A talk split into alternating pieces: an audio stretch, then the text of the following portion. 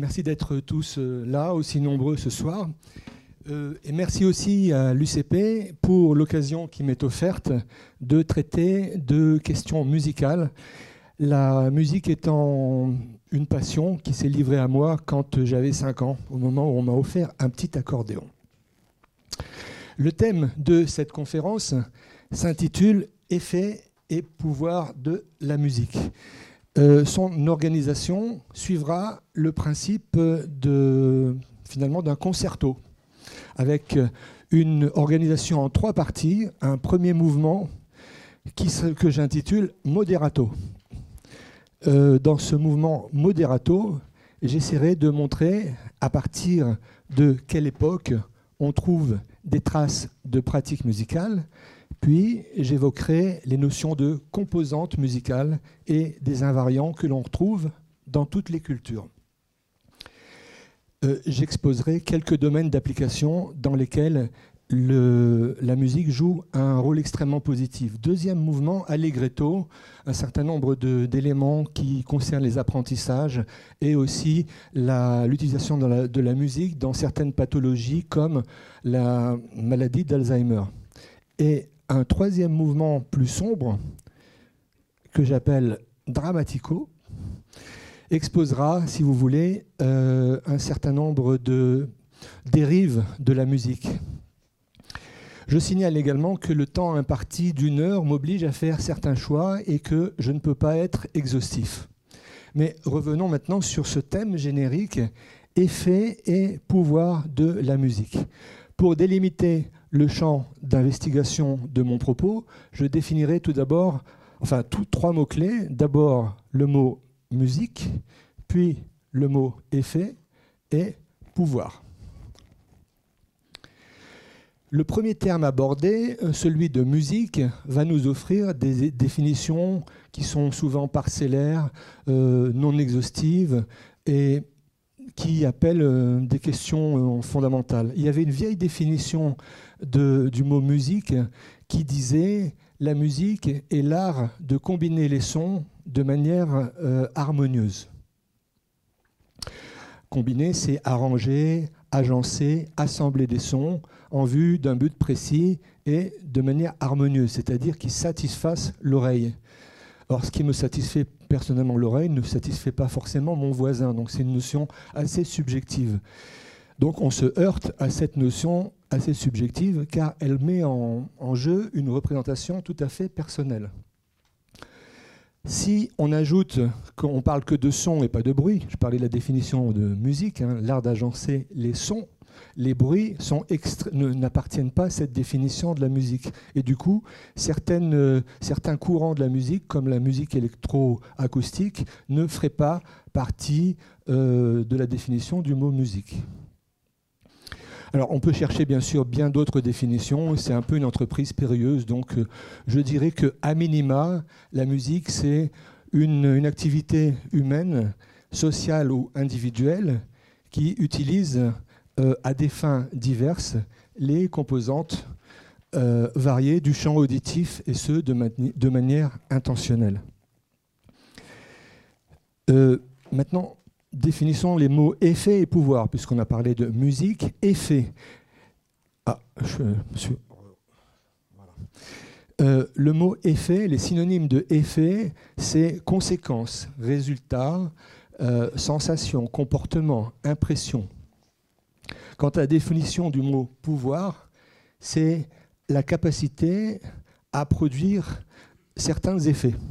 On identifiera donc certaines composantes de la musique comme euh, scientifiquement euh, aptes à produire des effets sur l'homme euh, grâce à ces composantes spécifiques, les composantes de la musique. Enfin, on essaiera de définir quel type d'effet la musique peut exercer sur l'homme et si on peut observer ces effets sur tous les individus. Premier chapitre, les plus anciennes traces de pratiques musicales globalement, on peut dire que la musique peut se manifester sous trois formes différentes. Soit la forme vocale, par l'intermédiaire de la voix, la forme instrumentale, par l'intermédiaire des instruments, Et enfin, la troisième, qui combinerait euh, les deux précédentes, c'est-à-dire de manière instrumentale et vocale.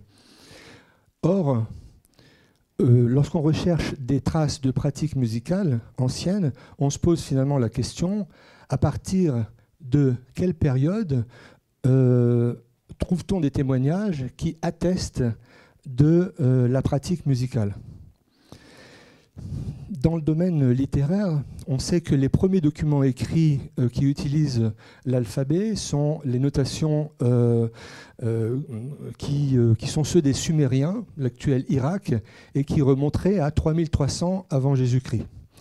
Alors que la première écriture musicale retrouvée date du deuxième siècle avant Jésus-Christ, c'est l'épitaphe de Séquilos. Vous voyez cette différence entre 3300 et deux siècles avant Jésus-Christ. Euh, cette épitaphe de Séquilos, c'est une inscription qui est gravée sur une colonne de marbre euh, dans une tombe grecque. Et euh, je vais vous la passer. Voilà. Donc sur l'image que vous voyez, vous voyez les mots du texte qui sont surmontés de, de lettres, ces lettres symbolisant des notes, des hauteurs, C, Z, etc et une deuxième notation au-dessus qui est une notation euh, géométrique, les lignes euh, différentes. Alors je vous propose d'écouter maintenant la traduction en musique de cette première euh, notation musicale.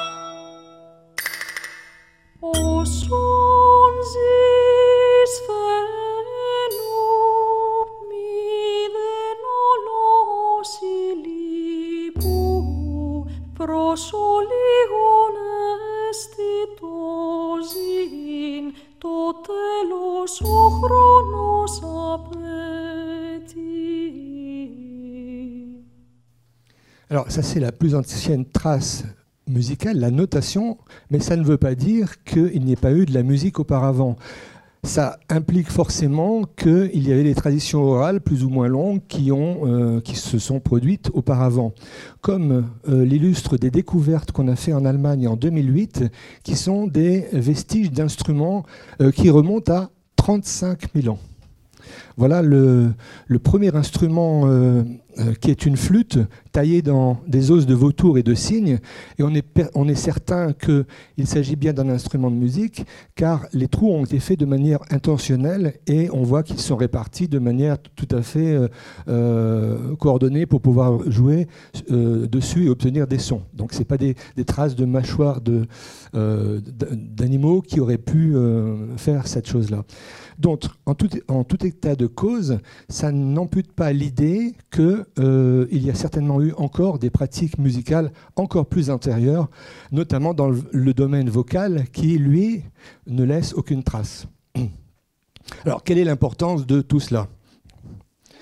Eh bien, je pense que si les musiques humaines sont apparues très tôt, et cela partout dans le monde, c'est probablement parce qu'elle constituait un besoin fondamental chez l'homme. Voyons maintenant l'aspect numéro 2, pardon, ce sont les composantes musicales. Quels sont les outils musicaux que l'on utilise euh, quand on fait de la musique, qu'on soit en Europe ou qu'on soit en Asie, etc. Les invariants musicaux, j'en parlerai ensuite. Donc, les éléments formels qu'on utilise pour faire de la musique sont assez nombreux, mais on les a relativement réduits autour de quatre paramètres fondamentaux qui seront combinés ou isolés selon la culture musicale auquel on fait référence. Le premier paramètre, c'est celui de la hauteur. La hauteur. Un son, une onde sonore, c'est une vibration acoustique qui se répète de manière périodique, c'est-à-dire de manière euh, identique pendant son développement. Par exemple, la vibration de la note La du diapason, qui produit un son qu'on appelle à 440 Hz, cette vibration se produit 440 fois par seconde pour produire le son que vous allez entendre, que je vous fais écouter. Si on passe une octave au-dessus, c'est-à-dire 8 notes au-dessus, la fréquence se multiplie par 2 et on obtient un son qui est de 880 Hz. Je saute encore une octave, je passe à 1760 Hz. Voilà. Donc, euh, vous voyez finalement qu'il y a une, sensation de hauteur. Par exemple, le La 880 qui, euh, que je vous ai fait écouter, on a l'impression qu'il est plus haut que le La 440. Voilà le La 440. Et le second à 880. Lorsqu'on les compare, bien sûr, le premier semble plus bas ou plus grave que le second, on dira. On parle donc de son grave, de son aigu. Euh, le vocabulaire musical que l'on utilise, grave, aigu, présente une, sorte d'analogie finalement avec le domaine visuel haut et bas. Aigu, haut, euh, bas, grave. Alors, je vous dirais que bien sûr, ça, tout le monde le sait d'une manière ou d'une autre, mais comment est-ce qu'on fait finalement euh, une mélodie? Ben, On fait une mélodie avec un certain nombre de sons qui se succèdent, et euh, on a remarqué que, par exemple, pour qu'on puisse mémoriser cette mélodie, il fallait qu'il y ait un rythme. Et s'il n'y a pas de rythme, on est complètement, on ne sait pas trop ce qui se passe. Alors, je vais de vous faire une démonstration, en espérant que j'ai raison. Je vais vous jouer euh, sur mon, mon mélodica une mélodie euh, sans rythme, avec toutes les notes égales. Et euh, je vais vous demander d'essayer de reconnaître. Il euh, n'y a pas de, y a pas de, cadeau. Hein. donc voilà. Donc le, le premier exemple. Ah, attendez que je me souvienne bien. Oui, c'est ça.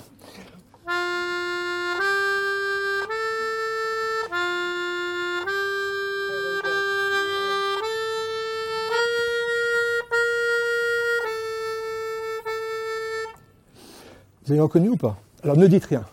Hein. Voici maintenant avec le rythme. Alors, est-ce que vous avez remarqué, est-ce que vous avez identifié l'exemple dès le premier, de la première? Euh, Non. En général, on a besoin du rythme pour euh, avoir tous les éléments qui me permettent d'identifier une mélodie. Et si on n'a pas ça, on est un petit peu, euh, bah, on, est, on, est, dans le doute, on se pose des questions. Donc voilà pour euh, la hauteur. Le deuxième paramètre, il n'y a pas d'ordre d'ailleurs, tous les, paramètres sont mélangés, c'est euh, le paramètre de la durée. La durée, qu'est-ce que c'est? Bah, C'est simplement le temps de vie d'un son, qui peut être long, court, etc. Et lorsque je vais faire se succéder différentes durées, je vais constituer un rythme. Donc euh, ce rythme, il peut euh, souvent prendre une place euh, très importante dans une œuvre, jusqu'à même prendre complètement un, empan de mémoire euh, chez l'auditeur qui va complètement le, le, rendre mémorisable. Par exemple, vous connaissez tous le début de la cinquième symphonie de Beethoven avec les quatre petites notes qui sont répétées.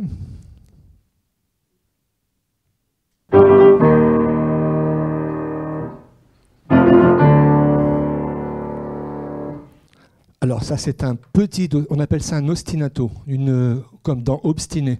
Euh, finalement c'est, euh, on a ces euh, quatre notes qui sont répétées une seconde fois et par exemple dans le boléro, de Ravel vous avez un ostinato qui est beaucoup plus long et qui n'en finit pas. le percussionniste le joue tout le temps, du début jusqu'à la fin et pendant 20 minutes.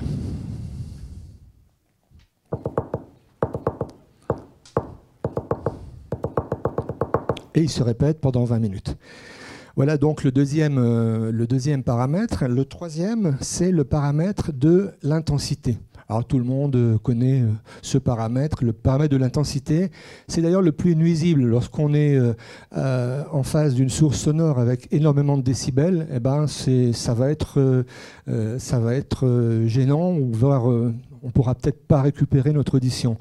Sur l'échelle que vous voyez, qui va de 10 à 170 décibels, on progresse finalement du quasi-silence au bruit insupportable. Une fusée au décollage, 170 décibels, on reste 3 secondes et on perd une partie de son audition. Alors, une chose à noter, c'est le silence total. Eh ben, dans la réalité, il n'existe pas. Il n'existe pas. On peut le constituer de manière artificielle avec ce qu'on appelle une chambre anéchoïque. Une chambre anéchoïque, on en a fait une, par exemple, si vous allez à l'IRCAM, à Paris. L'IRCAM, c'est euh, l'Institut de recherche et de coordination de la musique où euh, on a euh, finalement insonorisé un studio pour qu'il n'y ait aucune réverbération, qu'il n'y ait aucun bruit, aucun silence. Il y a même des gens qui ont beaucoup de mal à supporter parce que le silence total, c'est quelque chose de, de difficile, d'angoissant. Et le dernier paramètre, le timbre. Le timbre, c'est en quelque sorte l'empreinte génétique d'un son, d'une voix, d'un instrument. Si on écoute par exemple une flûte qui produit une hauteur définie et même une trompette jouant la même hauteur, on entendra bien sûr le même son, mais avec deux pattes différentes, un petit peu euh, euh, je parlais d'empreinte génétique. En fait, c'est la combinaison. Chaque fois qu'un instrument produit un son, en fait, le son n'est pas isolé. Contrairement à ce qu'on croit, il y a un son fondamental et ses harmoniques qui, qui vibrent en même temps. C'est donc pour chacun des instruments une sorte de carte génétique qu'on pourra euh, comparer. Je voudrais vous faire euh, écouter justement quatre, plusieurs timbres qui se, succèdent et euh, qui constituent des empreintes génétiques différentes. Alors on peut faire aussi la, comparaison avec le domaine des arts plastiques, avec la, notion de couleur. Notamment si on parle de nuances de vert, on peut parler du, vert épinard et du vert amande, qui ne sont pas du tout de la même consistance. Il y en a un qui est plus sombre que l'autre, c'est le premier, et le second étant plus clair. Alors, Voyons la notion de timbre illustrée en même temps sur un spectrogramme qui explique ça de manière plus euh, compréhensible, on dira. Le piano. Le clavecin.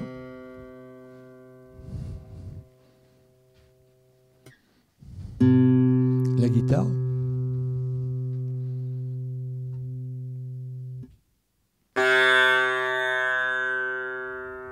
le sitar. Alors, vous voyez, vous pouvez comparer par exemple les trois instruments qui viennent d'être joués et vous voyez des, euh, des, couleurs, des formes différentes, notamment sur les harmoniques aiguës.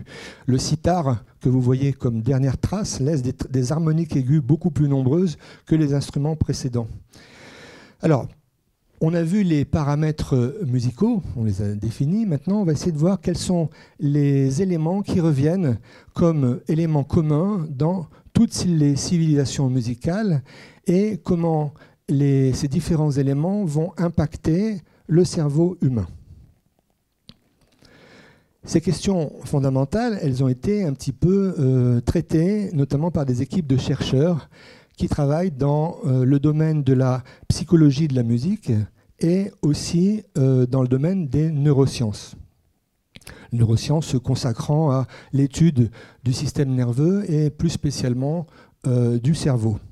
Ces deux disciplines, psychologie de la musique et neurosciences, ont déjà permis d'affirmer un certain nombre d'éléments que l'on retrouve dans les cultures. On appelle ça des invariants, les invariants. En ce qui concerne la psychologie de la musique, quatre axes ont été mis à jour. Le premier, c'est euh, l'axe de des gammes. Les gammes, ce sont finalement des suites, de hauteurs différentes que l'on retrouve dans toutes les civilisations. Alors chez nous, en Europe, la gamme, euh, euh, majeure, la gamme mineure, et des gammes orientales où on trouve des demi-tons. Euh, donc, élément commun à toutes les cultures, ce sont les gammes. deuxième élément, rythme, mesure et tempo rythme, on en a parlé tout à l'heure, mesure et tempo. Qu'est-ce que c'est que l'un et l'autre? Alors, mesure, c'est finalement des sortes de matrices. Une mesure, c'est une matrice, c'est-à-dire elle organise des temps forts et des temps faibles. Par exemple, quand vous écoutez une musique à trois temps, une musique de valse par exemple, vous avez un temps fort et deux temps faibles. Et des suites de mesures à trois temps, c'est un fort, de faible, un fort, de faible, etc. Ou des mesures à deux temps. Etc. Donc les éléments communs sont aussi liés à la notion de rythme, de mesure. Et le troisième élément, c'est la notion de tempo. Le tempo, c'est tout simplement la vitesse d'exécution d'une musique. On parle aussi de, euh, de, pulsation ou de métronome. Alors, le tempo, il va jouer euh, une, importance euh, capital parce qu'il il est lié en même temps à l'expression de la musique. Par exemple, si vous avez quelque chose qui est assez rapide, on va tout, de suite dire c'est dansant, c'est sautillant, c'est gai, etc. Et quelque chose de lent sera euh, pensé comme quelque chose de plus lugubre ou plus grave, etc.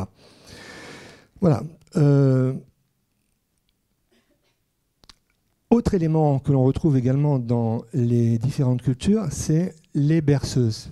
Dans toutes les, toutes les civilisations ont inventé la berceuse pour les enfants, comme moment d'accueil où on donne à l'enfant le sentiment de sécurité. Euh, le dernier élément qui joue aussi une importance capitale, c'est la notion d'apprentissage implicite. Qu'est-ce que l'apprentissage implicite? L'apprentissage implicite, c'est la capacité que chacun a, sans être forcément technicien, pour acquérir des connaissances sur des informations complexes par simple exposition, notamment à la musique.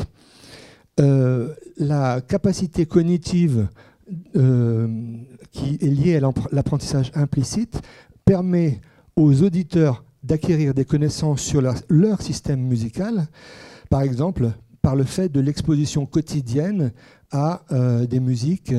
Et euh, donc c'est aussi le même procédé euh, qui régit l'apprentissage de la langue orale. Donc c'est un invariant, qu'on soit en Asie, en Afrique, en Europe, toutes les personnes croient ne pas être forcément musiciens, mais ils le sont. d'une manière ou d'une autre. Alors je ne peux pas vous donner un exemple, mais je pourrais vous dire en jouant une musique, tiens, elle est finie ou elle n'est pas finie. Donc dans votre tête, vous anticipez sur une suite ou pas. Et donc c'est un petit peu un élément qui vous permet aussi de vous rendre compte que sans le savoir, vous êtes déjà un peu musicien. Alors, dans le domaine des neurosciences, on a étudié, ça c'est une, discipline qui n'est pas nouvelle, mais dans le domaine de la musique, on a étudié depuis une trentaine d'années la manière dont la musique impacte le cerveau et quelles zones vont être euh, touchées et comment ça va se passer. Donc, euh, euh, ces études ont porté à la fois sur des, personnes qui étaient musiciennes, euh, instrumentistes par exemple, ou des personnes non musiciennes.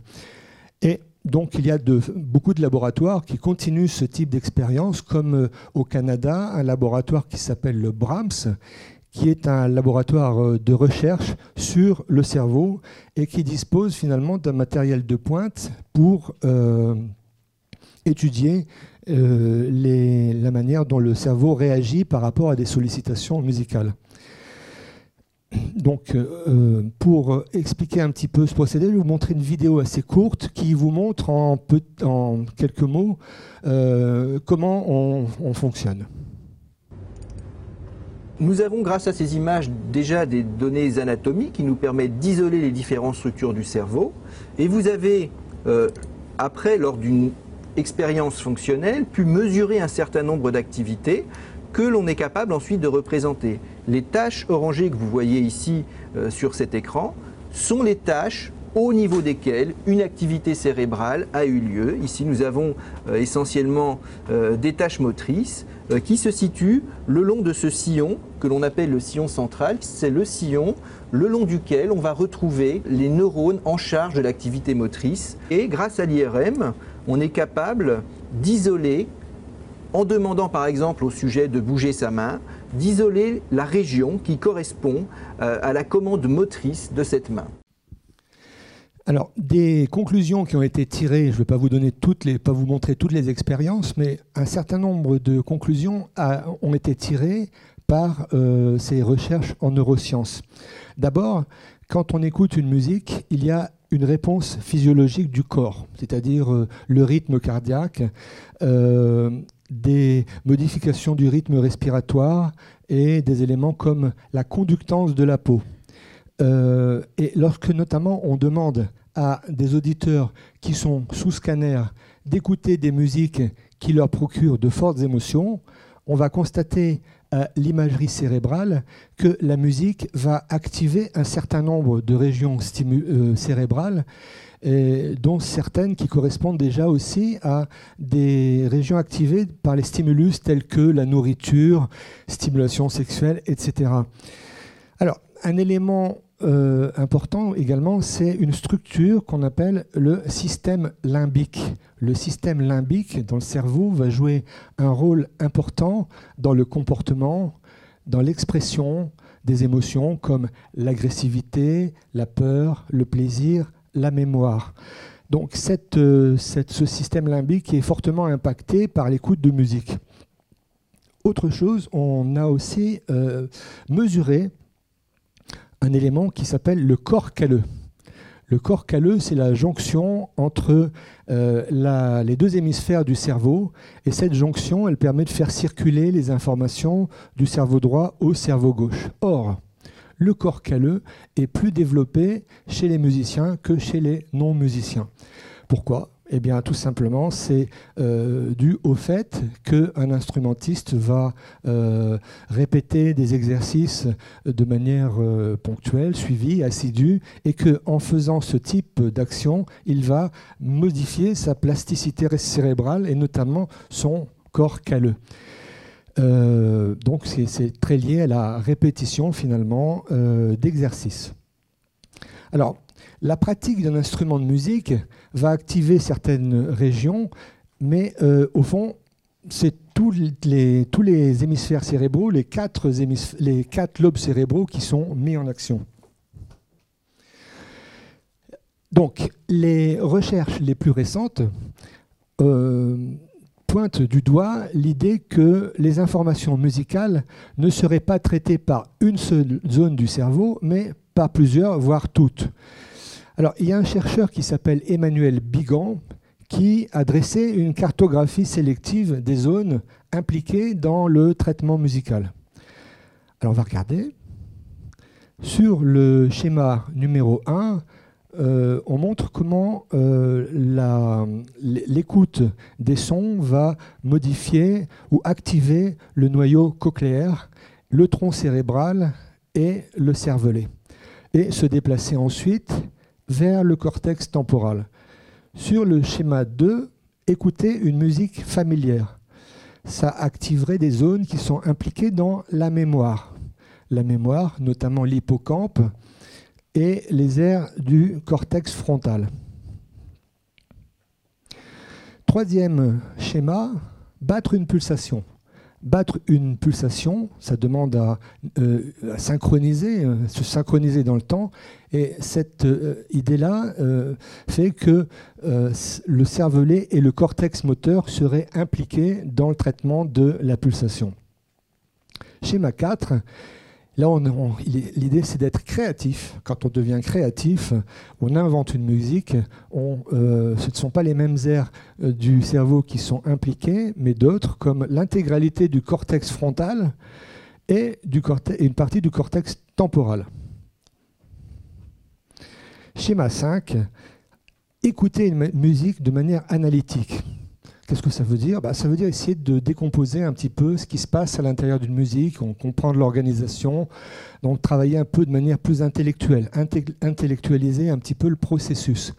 Alors là, on est sur euh, des zones qui sont liées aussi au langage, notamment l'air de Broca et l'air de Wernicke, qui euh, sont mobilisés quand on parle. Dernier euh, schéma, le schéma 6, ressentir des émotions à l'écoute de musique. Là, encore ce sont encore d'autres zones, euh, comme l'amygdale, dont on a parlé tout à l'heure, et le cortex orbitofrontal. Bref, je ne vais pas développer, simplement tout ça pour vous dire qu'il y a une grande complexité du traitement de l'information musicale et que euh, quand on est musicien, il n'y a pas que le cerveau gauche ou le cerveau droit qui fonctionne, mais les deux et toutes les zones plus ou moins impliquées euh, en, donc avec cette idée d'une complexité et d'une interactivité.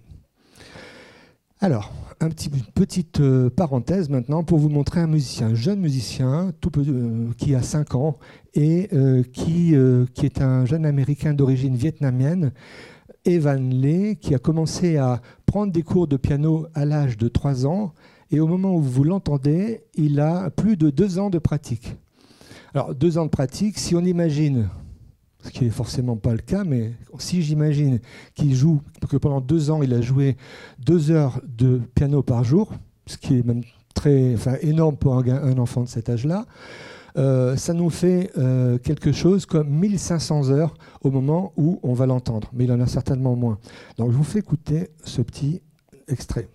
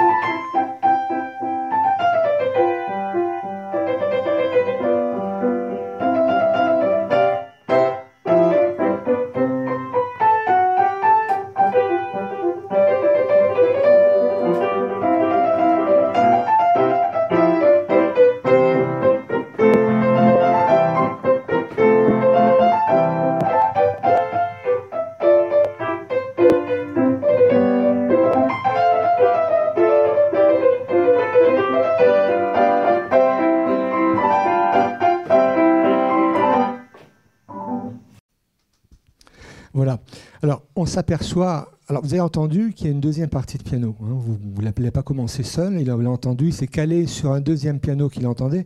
Ce deuxième piano, c'est la réduction d'orchestre. En fait, il s'agit d'un concerto de Mozart et vous avez entendu euh, la, la version pour piano de la partie orchestrale sur laquelle il se cale et il joue pas immédiatement. Alors, de quoi on s'aperçoit lorsqu'on l'entend? Bah, Un certain nombre de choses. C'est surtout déjà que dès l'apparition de la partie euh, de piano 2, euh, euh, il a déjà des fortes réactions motrices avec la tête et, la faculté d'anticipation, la mémoire. Il n'a pas de partition. Hein. Le phrasé aussi. Le phrasé, c'est quoi? Bah, Finalement, c'est une musique qui n'est pas faite en petits morceaux, mais en des grandes lignes mélodiques.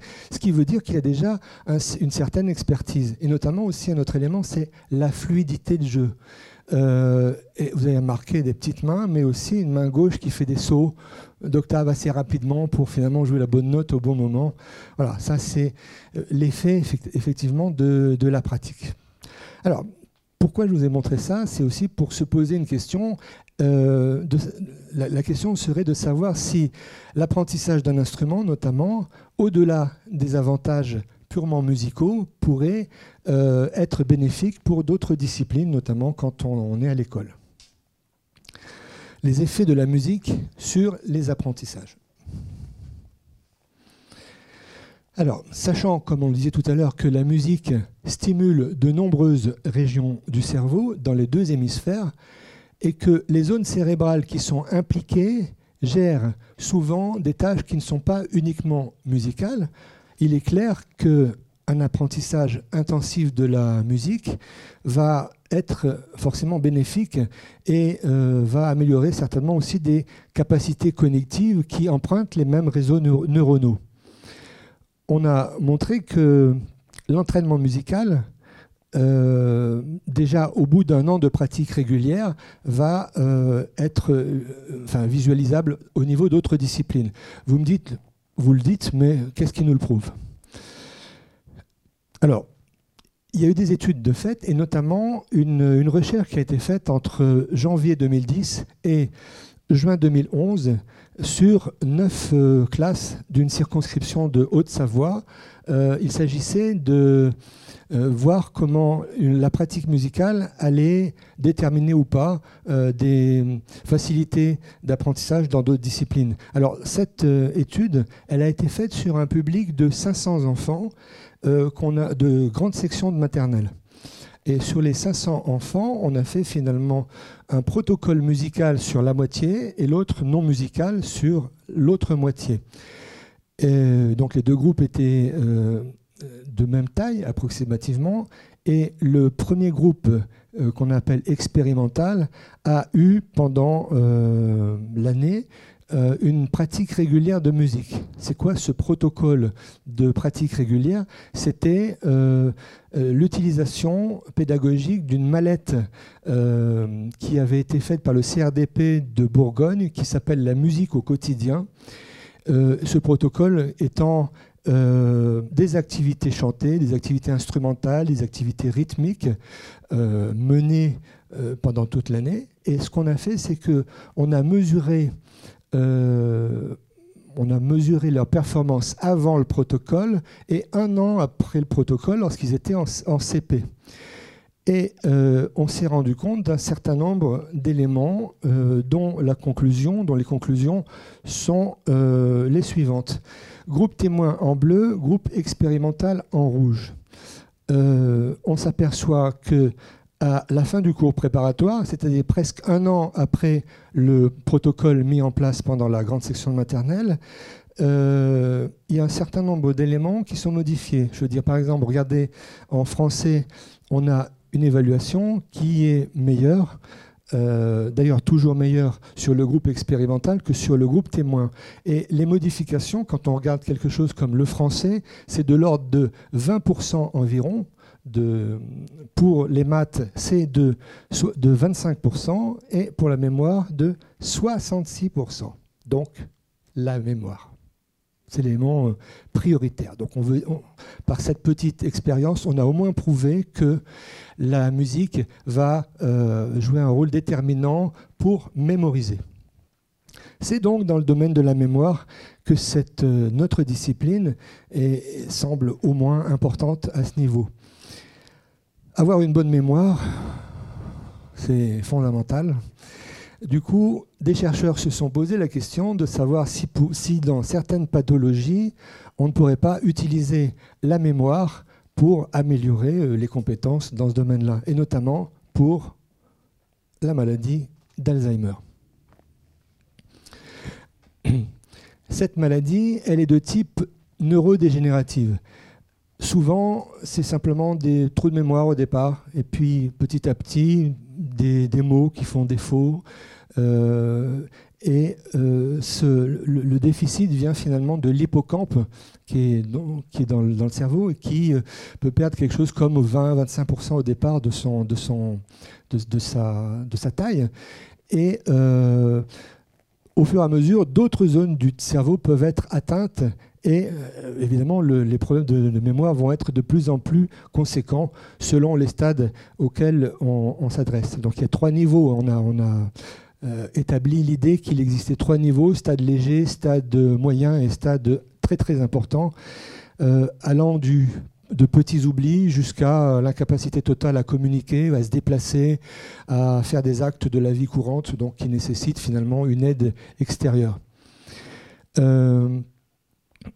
Donc euh, cette maladie d'Alzheimer, on a voulu essayer de voir si, en utilisant la musique, on pouvait euh, modifier ou aider ou ralentir la perte euh, de, la mémoire. Donc on, a, on, a, mis des protocoles aussi en place et on s'est rendu compte, là aussi, par l'expérience, que la musique joue un rôle déterminant. Avant de vous montrer la vidéo qui va suivre, je voulais juste vous parler de... Euh, vous allez voir apparaître un mot, enfin un terme qui est MMS.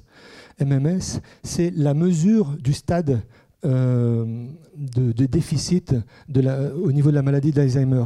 Ce, déficit, il peut aller jusqu'à 30. Et quand on va, par exemple, étudier le le, niveau, c'est-à-dire la, la, manière dont la personne mémorise ou pas. Si on se rapproche de 30, c'est une personne qui va être très très atteinte au niveau de la mémoire. Et si on est dans les, dans les, dans les médiums, 15, ça serait d'atteinte moyenne et 10, moins. Alors, c'est cette manière de mesurer un petit peu la mémoire, c'est une mesure scientifique, on peut la, on peut la discuter, etc. Mais en tout cas, je reviens à ce que je vous disais tout à l'heure, c'est le fait que lorsqu'on fait écouter aux patients atteints de cette maladie une mélodie ou même de la musique, il y a l'idée que la mémoire revient. Mais aussi la capacité pour eux de tisser des liens, c'est-à-dire de, communiquer entre eux. Donc l'idée de la mélodie, c'est quelque chose d'important parce que finalement, ça joue un rôle dynamique qui a euh, un rôle sur la mémoire. Fredonner une mélodie, souvent, en la fredonnant, les paroles reviennent. C'est le principe euh, de la mélodie. Dans la vidéo que je vais vous montrer, je vais vous donner juste une petite explication. Vous allez voir des patients à qui on a fait écouter euh, et chanter une chanson en répétant cette procédure à quatre moments différents qui sont espacés dans le temps. Ça ne s'enchaîne pas comme ça. Hein.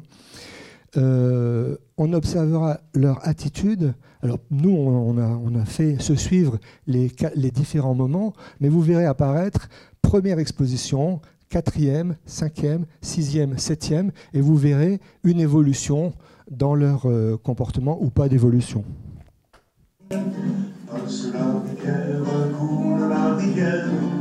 Derrière le mur de mon jardin, son. J'y vais parfois pour me reposer, les pieds dans la fraîche, les pieds dans la fraîche.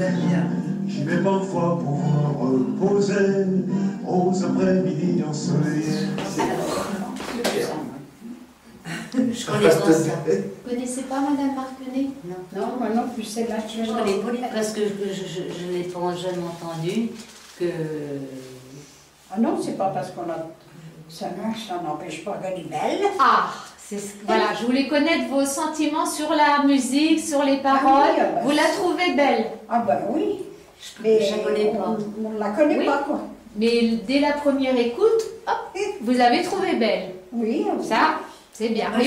leur degré de maladie est différent. Il y a des résidents qui sont en stade modéré, d'autres qui sont en stade plus sévère de la pathologie. Et ce qui est étonnant, justement, c'est que eh ben, l'apprentissage, il est possible.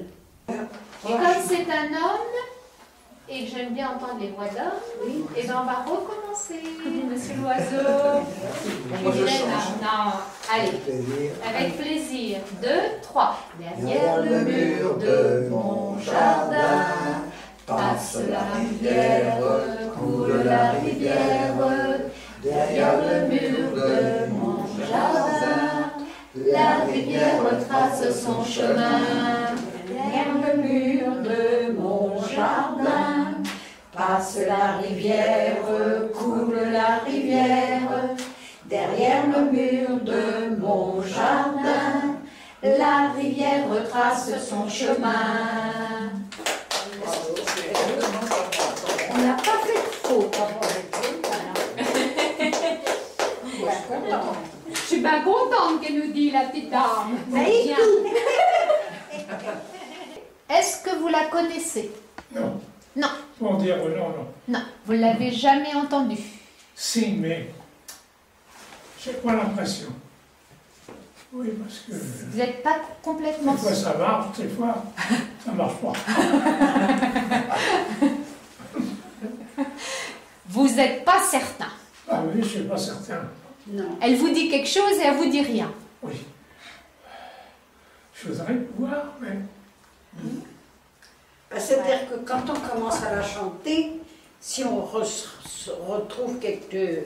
ça marche à peu près, hein, mais on n'est pas des craques. Et vous, Madame Gaucher, hein? l'avez-vous déjà entendu? Ah oui, je l'ai entendu ici. Voilà. J'en suis sûre. Mm. Ah, vous êtes sûre Oui. Madame Colu Ah oui. La connaissez? Peut-être. Vous connaissez bien l'air. même. Ah oui, c'est possible. Hein. Et vous, Madame Bénard? Oh, ben moi, c'est tout le temps. Tout le temps vous écoute. En chantant. Le- non, le premier. En Suzy. chantant. Oui. Derrière le mur de mon jardin, passe la rivière, coule la rivière. Derrière le mur de mon jardin, la rivière retrace son chemin. Monsieur Loiseau, quand vous lisez ces paroles-là, il n'y a pas une petite musique qui vous arrive? La rivière trace son chemin. Ça dit que Ah, attendez, Monsieur Loiseau. Derrière le. Ah, attendez, Monsieur Loiseau, vous avez quelque chose à proposer? Ah, mur. écoutez, écoutez, écoutez. Madame Gaucher, allez-y. Attendez, Madame Marquenet. La dame, elle va essayer de trouver la mélodie. Derrière le mur de mon jardin, Yananana, passe la rivière. Derrière le mur de mon jardin, la rivière retrace son chemin. Longtemps, Madame Gaucher Oh, sûrement, il y a longtemps, oui. C'est-à-dire J'étais jeune, quoi.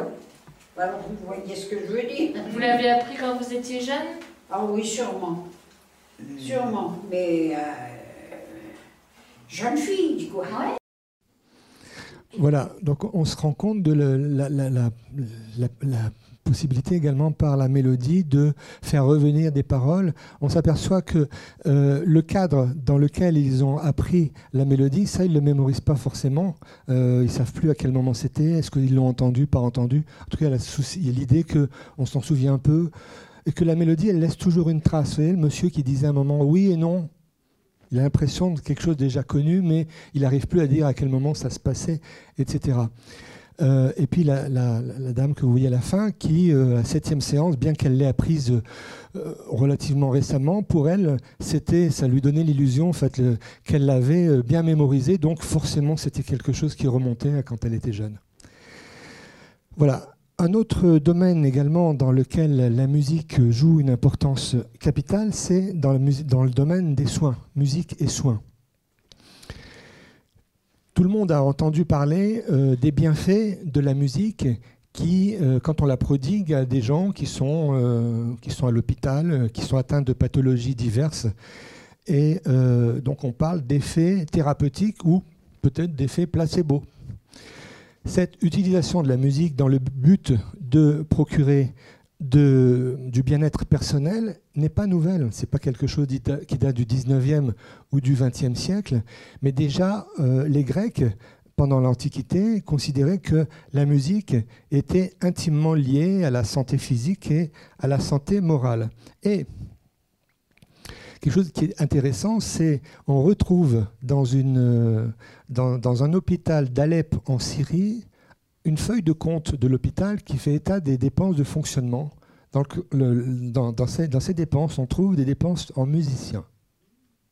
Donc, ça veut dire qu'on utilisait déjà les musiciens à l'époque pour soulager ou calmer un peu les patients. Euh, toujours est-il que euh, la musique est de plus en plus utilisée finalement dans les pratiques euh, cliniques auprès de euh, sur des pathologies euh, complètement différentes, sensorielles, euh, psychologiques, motrices, etc. Ces pratiques, elles sont faites, mais elles ne sont pas forcément liées à des recherches. Donc on les, fait de manière empirique, mais les effets, bien sûr, sont palpables. On peut se rendre compte qu'il y a amélioration de l'état émotionnel des patients, de l'angoisse en moins, de moins de stress, diminution de la sensation de douleur. Et euh, grâce à ce phénomène, les gens qui écoutent des œuvres qu'ils aiment avant une opération sont plus détendus. On l'utilisait euh, euh, avant et du coup, on, aurait besoin de moins d'anesthésiants en prenant moins de, médica- de médicaments contre la douleur. Ces effets positifs de la musique sont pris en compte dans pas mal d'organismes et euh, notamment aussi dans la formation professionnelle des médecins. C'est ça, c'est aussi c'est tout nouveau.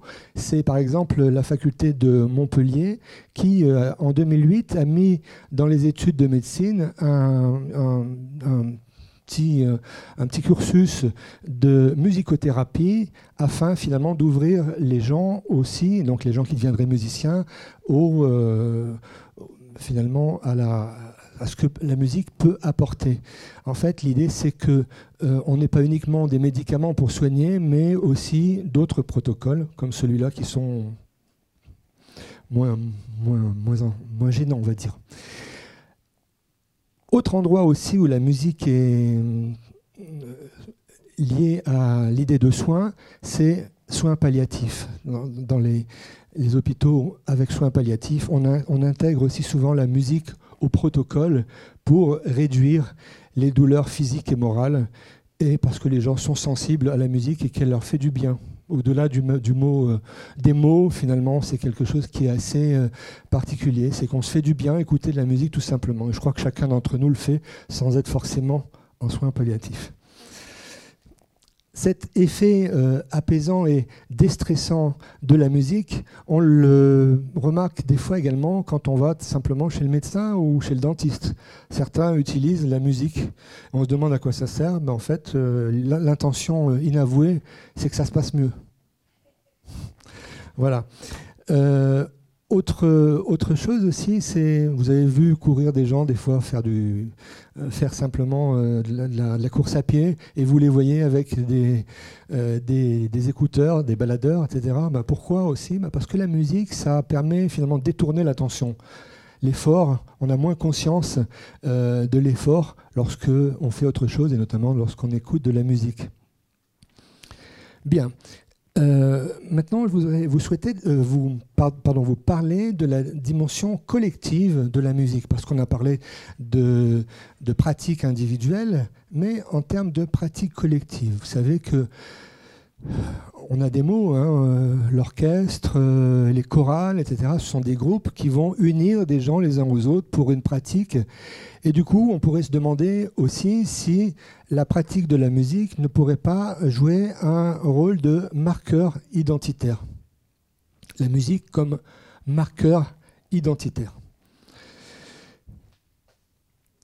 À travers la musique se jouent souvent finalement des questions d'identité notamment chez les jeunes. Vous avez souvent des jeunes, qui, euh, des adolescents, qui euh, choisissent un style musical. Et pourquoi ils le font? Pour diverses raisons, dont une d'entre elles, c'est de se détacher euh, de la famille ou de l'école.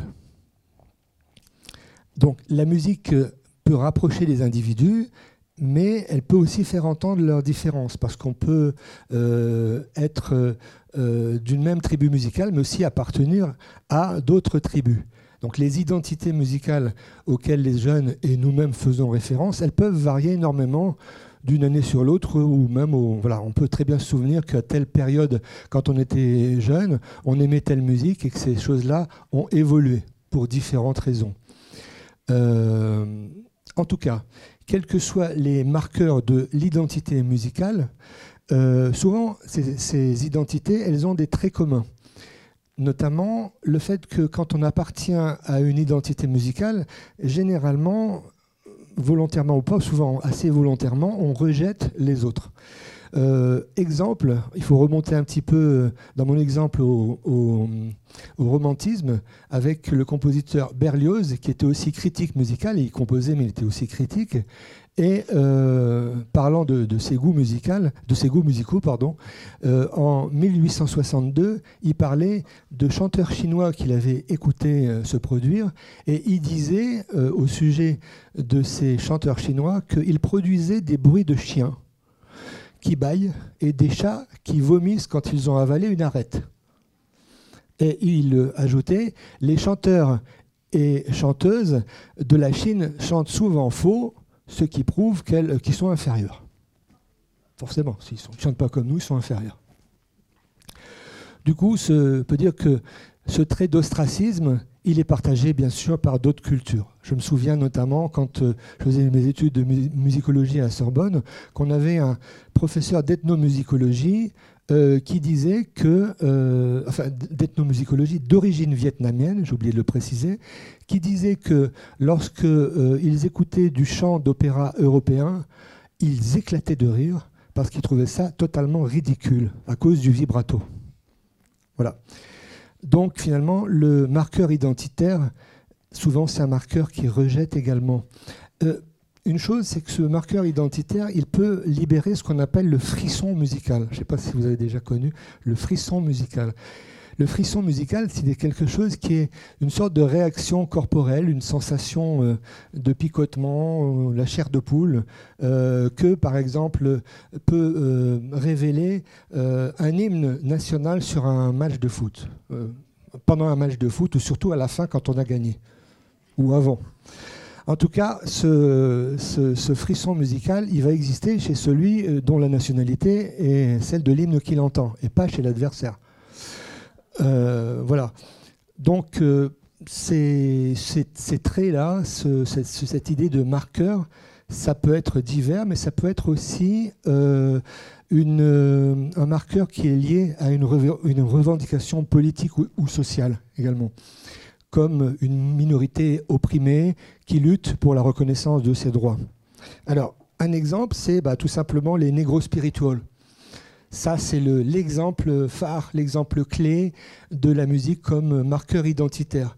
Parce que les esclaves euh, qui étaient euh, dans les champs, euh, finalement, leur seul moyen de se libérer mentalement de leur chaîne, c'était de chanter. de chanter. Alors, qu'est-ce qu'ils chantaient?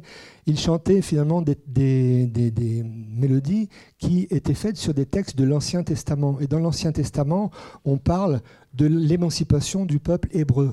Du coup, par métaphore, émancipation pour eux, émancipation pour nous.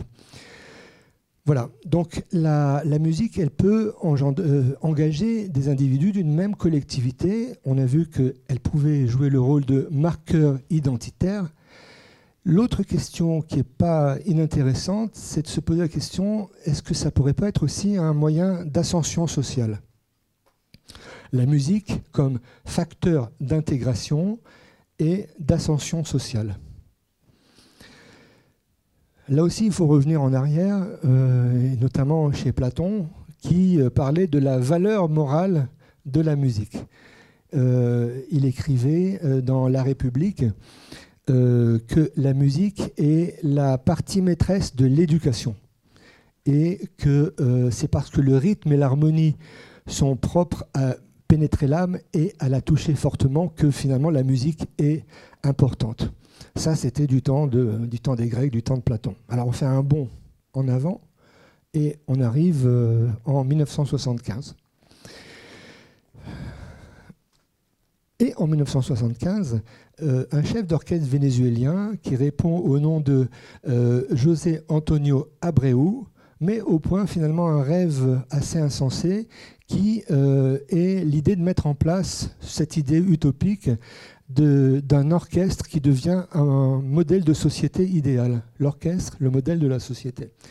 Et il se donne les moyens de faire cela en faisant en sorte que la musique soit pratiquée dans toutes les écoles primaires et dans toutes les écoles maternelles, et ce déjà euh, depuis euh, la, petite enfance en euh, donnant des instruments à tous les enfants. Alors, c'est que ça se fait au Canada, mais cet exemple du, Venezuela, puisqu'on parle du Venezuela, actuellement on en parle, mais pas dans les mêmes, les mêmes propos, euh, va se continuer jusqu'à nos jours. Et finalement, euh, il consiste à mettre en place des formations orchestrales euh, tout simplement en faisant en sorte que les enfants soient initiés dès leur plus jeune âge à un instrument qu'ils vont choisir et en se produisant avec les autres. Alors ça c'est sûr euh, au niveau euh, de, l'aspect instrumental, mais bien évidemment c'est aussi, ça a aussi toute sa valeur pour le, côté, le chanté. Donc, de nos jours, le, ce, protocole qui s'appelle El Sistema va accueillir énormément d'enfants et dans ce protocole, ces enfants vont être accueillis euh, et vont se produire musicalement aussi bien dans le domaine du chant que dans le domaine instrumental. Alors, je vais vous faire écouter euh, comment on a pris en compte également des euh, éléments qui étaient des éléments particuliers comme les déficiences cognitives et les déficiences auditives. Comment est-ce qu'on peut faire chanter des enfants handicapés auditifs, handicapés cognitifs? Ya hoy día atendemos eh, niños con déficit cognitivo, con déficit visual, déficit eh, auditivo, impedimento motor, autismo, dificultad de aprendizaje.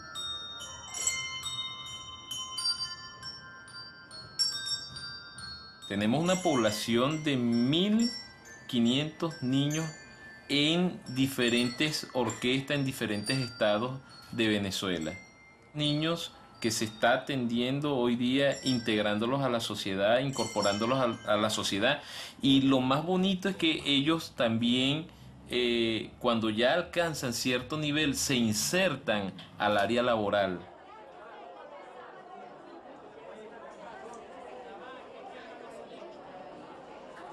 El área más difícil y la que más nos costó fue el, el, el, el área de déficit auditivo. Y recuerdo que, que algunos comentarios como que Johnny ya se está poniendo loco, o sea, ¿cómo va a traer sordos a las orquestas si, si para, para hacer música necesitas oído, punto? Y fue bastante arduo, interesante, un tanto contradictorio entre, entre lo cotidiano, lo normal o la norma y el querer brindarle la oportunidad de, de disfrutar del hecho musical a unas personas pues estaban sordas.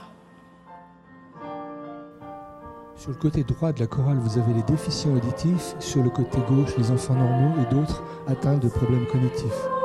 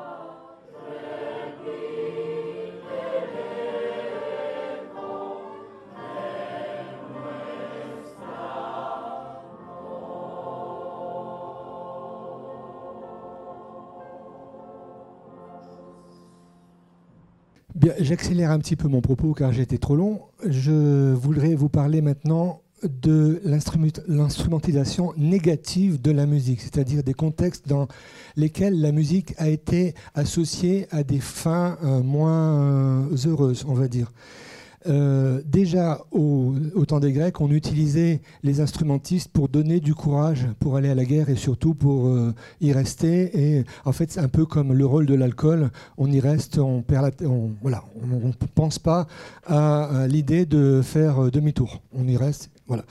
Il n'y a pas que les Grecs, il y a aussi les Allemands. Pendant la, pendant la guerre de 39-45, on a utilisé la musique comme moyen de propagande. C'est-à-dire, finalement, on donner l'idée que les, prisonniers qui étaient dans les camps étaient heureux, donc on les obligeait à faire de la musique, on les, euh, on les contraignait, et y compris on les faisait jouer pendant les exécutions. Les, cette, idée négative, on l'a eu aussi euh, dans des choses plus récentes, comme pendant les années 50, les guerres, au Vietnam. Et euh, finalement, on utilisait la musique comme moyen de torture. L'idée, c'était finalement les Américains qui eux-mêmes avaient été torturés auparavant vont faire la même chose. Euh, ils deviennent les tortionnaires dans les années de guerre au Vietnam pour démoraliser les Viet Cong. En 2003, ils vont récidiver euh, avec les prisonniers de guerre à Guantanamo, Irak. L'idée, c'est de euh, diffuser une musique le plus fort possible pour déstabiliser complètement la personne, l'anéantir, l'annihiler, et en plus, ça, ça ne laisse aucune trace physique. Donc euh, voilà cette euh, instrumentalisation négative euh, qui, bien sûr, qu'on ne souhaite pas. Qu'est-ce que les Américains notamment ont utilisé comme musique pour déstabiliser l'adversaire? Ça c'est étonnant quand on voit la liste des dix morceaux les plus utilisés dans les, dernières guerres. Musique de Britney Spears, Eminem, les Bee Gees, Marilyn Manson, David Gray, et Christina Aguilera. Quand ils l'ont su, ils n'étaient pas contents. Vous pouvez imaginer. Voilà. Donc, que dire de, cette horreur? Bah, Finalement, c'est que euh, c'est une, une arme lâche et infâme qui, bien sûr, ne laisse aucune trace, mais finalement un détournement des, euh, des bienfaits de la musique, on va dire. Je vais faire une conclusion, puisqu'il faut en faire une. Euh, J'aurais j'aurais peut-être dû avoir une dernière partie un peu plus développée, mais voilà, j'étais trop euh, prolixe sur la première partie, tant pis, c'est mon côté positif. Euh, c'est euh, l'idée que la musique est une production humaine dont la finalité, finalement, a permis à l'homme de mieux vivre, de mieux se sentir, et qui, on l'a vu aussi tout à l'heure, a permis également de l'aider dans certaines capacités cognitives. Mais malheureusement, quand il la détourne, eh bien, euh, les dessins de, ces, propos sont donc plus condamnables. Heureusement, finalement, les détournements euh, négatifs sont assez minoritaires dans les habitudes, les habitudes humaines, et tant mieux. Conclusion, je reprends une parole de Romain Roland qui disait